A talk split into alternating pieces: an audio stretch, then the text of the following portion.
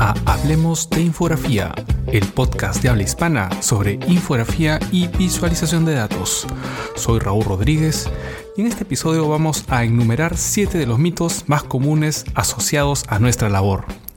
Si hay algo por lo que todos los que nos dedicamos a esto hemos pasado, es la dificultad para explicar qué es lo que hacemos. Esta situación obviamente deviene en ideas cerradas sobre nuestra profesión. Estos mitos no son los únicos, pero me parece que es un buen punto para comenzar. Por supuesto que todo es debatible y los invito a que lo conversen con sus colegas, alumnos y en general con quienes estén interesados en el tema. Comencemos. Mito número 1. Es necesario saber dibujar para hacer infografías. Este lo he escuchado muchas veces y siempre digo que no que no es esencial para realizar infografías, ya que más que esto se necesita tener una mentalidad gráfica, que no es lo mismo. La habilidad para dibujar la entiendo como producto del estudio, académico o autodidacta, de las reglas básicas de representación, como pueden ser la proporción humana, la perspectiva, iluminación, etc., que si bien son útiles, muy útiles, su desconocimiento no impide que una persona pueda desarrollar una buena infografía.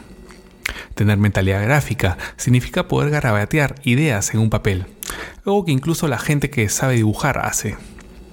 Es tener también estudiadas las posibilidades que otros formatos, aparte del dibujo, pueden darle a la infografía, como pueden ser la gráfica estadística, la cartografía, la fotografía, el 3D o el manejo tipográfico, de tal forma que se puede prescindir tranquilamente de la técnica del dibujo.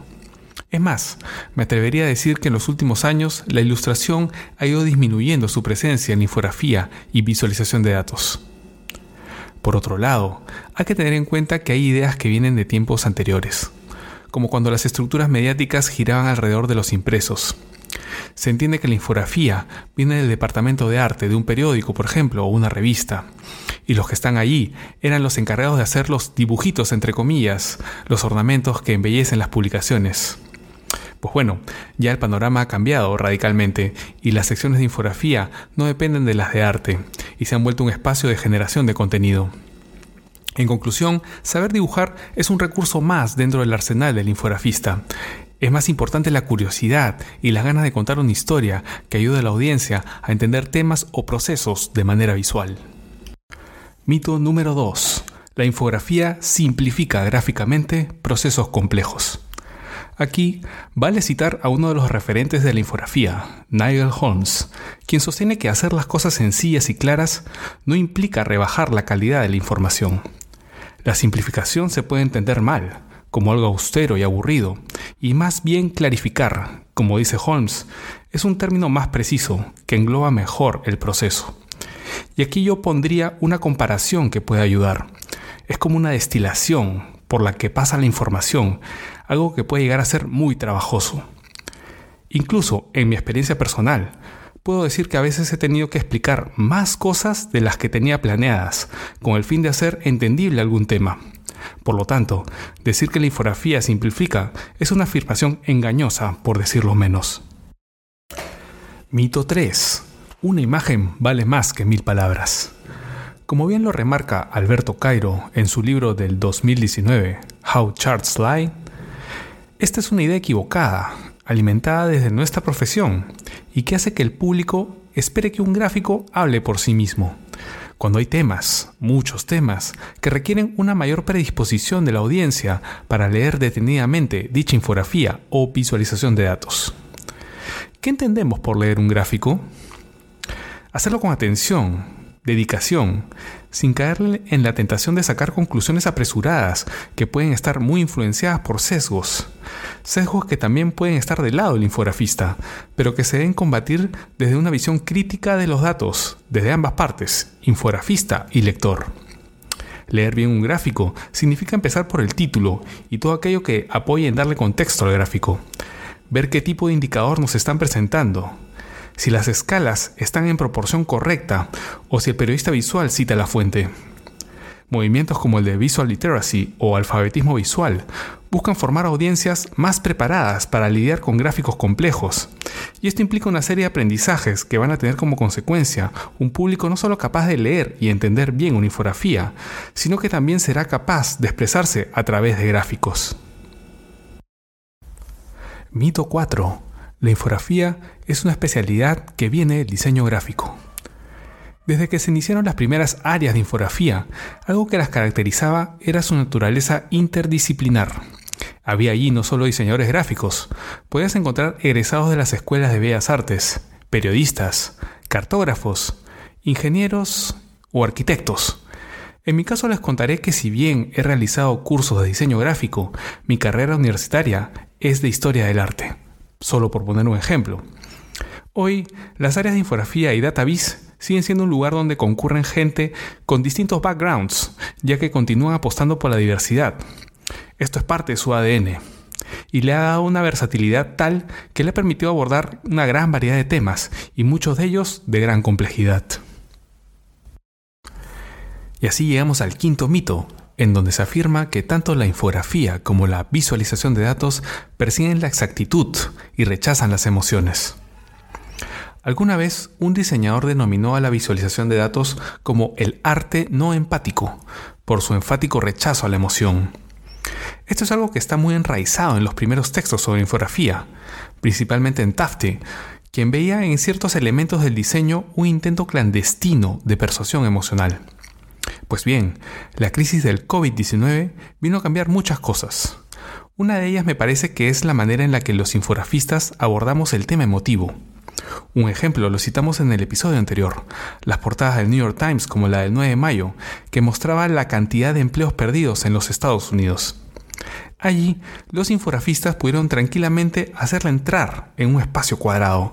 Sin embargo, decidieron mostrar la escala real de la caída para que la magnitud del desastre sea percibido con crudeza.